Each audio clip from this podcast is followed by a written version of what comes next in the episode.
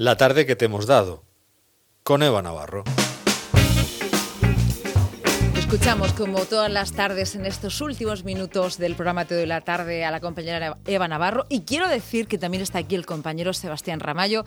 Le oirán en forma de flash, que luego cuelga esa fotografía en, los podcasts. A ver, Sebas, que te oigamos, ¿qué tal? Ahí lo tenemos. Eso es decirnos gracias. Creo que es un gracias. Es el momento donde estamos todo el equipo aquí. También está Mariano Reverte. bueno, cuéntanos, Seba. Bueno, pues hoy hemos tenido una tarde bastante cargadita, la verdad. Eh, para empezar, destacar eh, la conexión con Alfonso desde Lorca, que nos ha relatado las conclusiones de la rueda de prensa que ha dado esta tarde el alcalde de Lorca, Diego José Mateos, y sobre las medidas que van a tomar en el municipio tras el incremento de los casos que ha habido últimamente. Y así nos lo contaba el compañero Alfonso a reducir el aforo en el interior de bares y restaurantes del 75%, una reducción del 75% en bares y restaurantes. En eventos como bodas, comuniones, bautizo o de otra índole habrá una reducción al 40% del aforo en el interior, con un máximo de 50 personas y en el exterior un máximo de 100 personas. Eh, además, se va a limitar el horario eh, sobre los salones de juegos y puestas hasta las 10 de la noche. Además, también sobre los comercios minoristas de bebidas y alimentación que también tendrán que cerrar a ese horario máximo de las 10 de la noche. En el interior de los locales sociales, en restaurantes, eh, se va a prohibir el juego de mesa.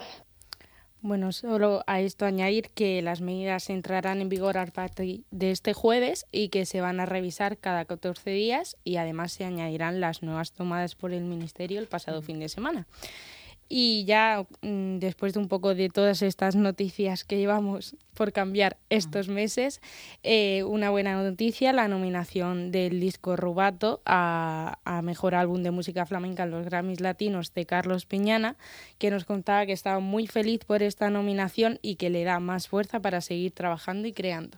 La verdad es que estoy como una nube. Este trabajo es un trabajo compartido con, con mucha gente. Esta mañana lo comentaba con, con mis músicos desde los integrantes de la Orquesta Sinfónica de la región de Murcia hasta todos los músicos que han colaborado. Estamos todos muy contentos y muy felices y la verdad es que, como tú dices, en estos días en los que estamos viviendo pues la fatalidad de muchas noticias que nos impregnan cada día cuando, cuando leemos los periódicos, pues siempre este tipo de noticias y por supuesto a mí me, me, me alegran ¿no? y me dan fuerza para, para seguir trabajando. Así recibíamos la noticia y nosotros también muy felices. Pues sí, además colaboran en este disco los músicos murcianos, la Orquesta Sinfónica, un trabajo grupal ¿no? que, que, lleva a la música de la región bueno, pues hasta cotas muy interesantes, sobre todo de cara al futuro. Y de una alta calidad.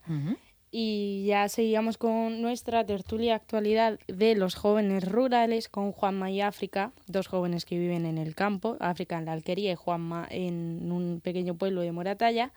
Y hemos hablado de la actualidad, pero adaptada a su Murcia vacía. Y Juanma nos hablaba de lo que opinaba de la prohibición de fumar en la calle.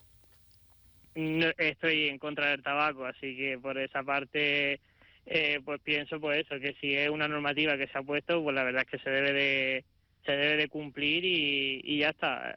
Creo que esto no será para toda la vida, evidentemente, pero ahora mismo pues si es una cosa que nos puede perjudicar a, a la mayoría de, de la gente, pues bueno, pues por lo menos que tengan un poco de, de, respeto y que, y que lo puedan cumplir.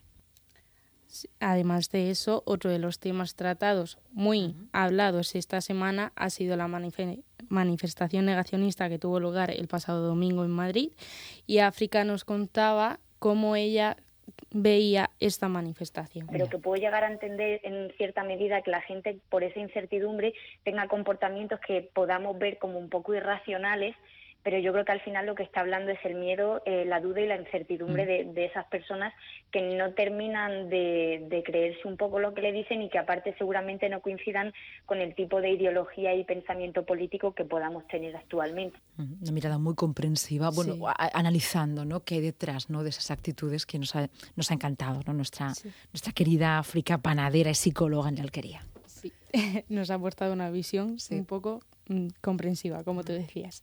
Y ya en nuestro café frappé de hoy teníamos con nosotros a Guiomar Hernández, referente médica de COVID en Cataluña Central, y con ella analizábamos el informe de Médicos Sin Fronteras que hoy han hecho público en relación a la gestión sanitaria en las residencias.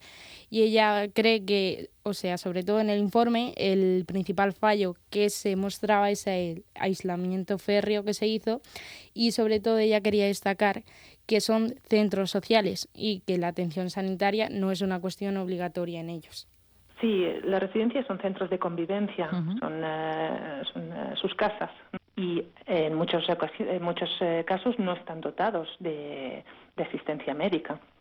No es requisito que tengan que tener enfermera, enfermera de noche, por poner un ejemplo. Entonces, en, en, los momentos críticos de, de la epidemia se pretendió o se transfirió una responsabilidad a los responsables de las residencias por la cual no estaban preparados.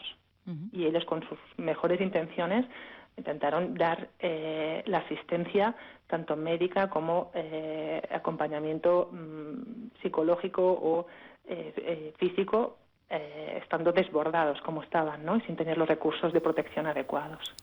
Además, a esos fallos ella decía que eh, destacaba la tristeza de los propios ancianos por no poder ver a sus familiares al limitar las visitas o cancelarlas totalmente y que el Ministerio se centró sobre todo en darle facilidades y protección a los hospitales y se olvidaron un poco de estos centros.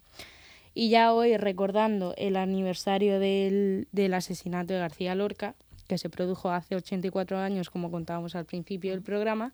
Ferran Garrido ha estado con nosotros, que era periodista, es periodista de televisión española y columnista en ABC y además un poeta y escritor muy que ha estudiado mucho al autor y con él mm, recordamos un poco su figura que además han contado cosas muy interesantes que, como él decía, no te enseñan en, en la educación pública y que yo recomiendo escuchar porque la verdad es que el programa ha sido muy emocionante. Sobre todo porque conoce personalmente a Luis Rosales, poeta también, donde fue mm, capturado García Lorca en su casa. Amigo del poeta. Y ya nos íbamos hasta Yecla con Patricia Jiménez en el Monte Arabí con el portavoz de la plataforma ciudadana Salvemos el Arabí, Alejandro Ortuño, que hace tres años surgía esta plataforma para evitar la construcción de una macroexplotación porcina en las inmediaciones del Monte Arabía que sobre todo eh, perjudicaba mm, directamente a los acuíferos del altiplano, que son los únicos que se conservan allí, y se produjo una manifestación de casi más de 14.000 mm, personas que hizo que las empresas renunciaran a las, a las solicitudes de construir esa macroexplotación, pero hoy, hasta hace poco, el juzgado de Castilla-La Mancha les ha dado razón a las autorizaciones y puede que se vuelva a empezar todo el proceso. Además, mm, denunciaba el mal estado del Monte Eraví por la contaminación de las explotaciones agrícolas de alrededor y, y demás. Y ya con Jerónimo Tristante, para cambiar un poco de la actualidad, el escritor que nos recomienda libros. Hoy estábamos con la comparación entre película versus libro, que escuchamos la banda sonora de Orgullo Prejuicio, que ha sido uno de los libros mencionados de Orgullo y Prejuicio de Jane Austen, y además también hemos mencionado El alienista de Caleb Carr, Los Santos Inocentes de Miguel Delibes y Drácula de Bram Stoker. Y yo me quedo con una frase que él ha dicho que no es mejor una cosa o la otra, sino que son formas diferentes de contar la historia. Aunque mm. también es verdad que las cuatro selecciones son grandes libros y grandes adaptaciones cinematográficas. Mm. Entonces, Para la semana que viene hay que verselas todas. Sí. Y las series también. Y los libros, toda la vez. Toda la vez. y luego, mientras tanto, aquí trabajando. ¿vale? Toda la vez. no se duerme esta no semana. Se duerme. Muy bien, Eva. Pues cuéntame, cuéntame. Ya para terminar, hace poco mm, colgábamos con Emilio, que nos hablaba desde Dover que nos contaba que allí nos hablaba desde el puerto más grande de Inglaterra, nos hablaba de su castillo, de su museo, que además ha habido unas importantes medidas y buenas en su trayecto hasta allí y, pero sobre todo él denunciaba la poca precaución que hay en las fronteras de España a la hora de, introducir eh, personas exteriores que aunque sean mm, nacidas aquí, puede ser, como él ha dicho, que vengan de cinco, cuatro, tres países como él llega a visitarse cada semana. ha pedido protección, que se les proteja. ¿Cómo me gusta acabar el programa así con esta música que nos lleva casi casi a Irlanda, ¿no? ¿No te imaginas tú cuando la escuchas en Irlanda? ¿No os pasa eso? Cuando escucháis una música os lleva a un sitio? Sí. ¿O solo me pasa a mí? Suele pasar, suele pasar. incluso te lleva la película, te trae las imágenes a la cabeza. Pues vamos a finalizar